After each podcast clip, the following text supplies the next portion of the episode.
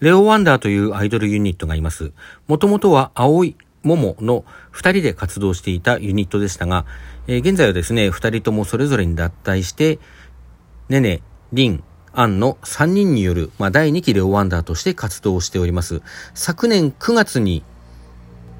この第2期のお披露目ライブがありまして、以降ですね、毎月の定期公演ですとか、あの、各イベントへの出演ですとかも、大変精力的にですね、活動を続けておりまして、なんと言いますかですね、あの、非常に伸びているグループだと思います。楽曲提供をしているのが一期の頃から一貫して空想委員会の岡田則之さんということで、割とポップな曲からかなりロックテイストな曲まで幅広いレパートリーを持っておりまして、現在、えー、オリジナル曲が10曲ぐらいあるかなと思います。まあ、先ほども申しましたが、今大変伸びているグループですのでね、ぜひ、あの、聴いていただいて応援していただければと思います。どうぞよろしくお願いいたします。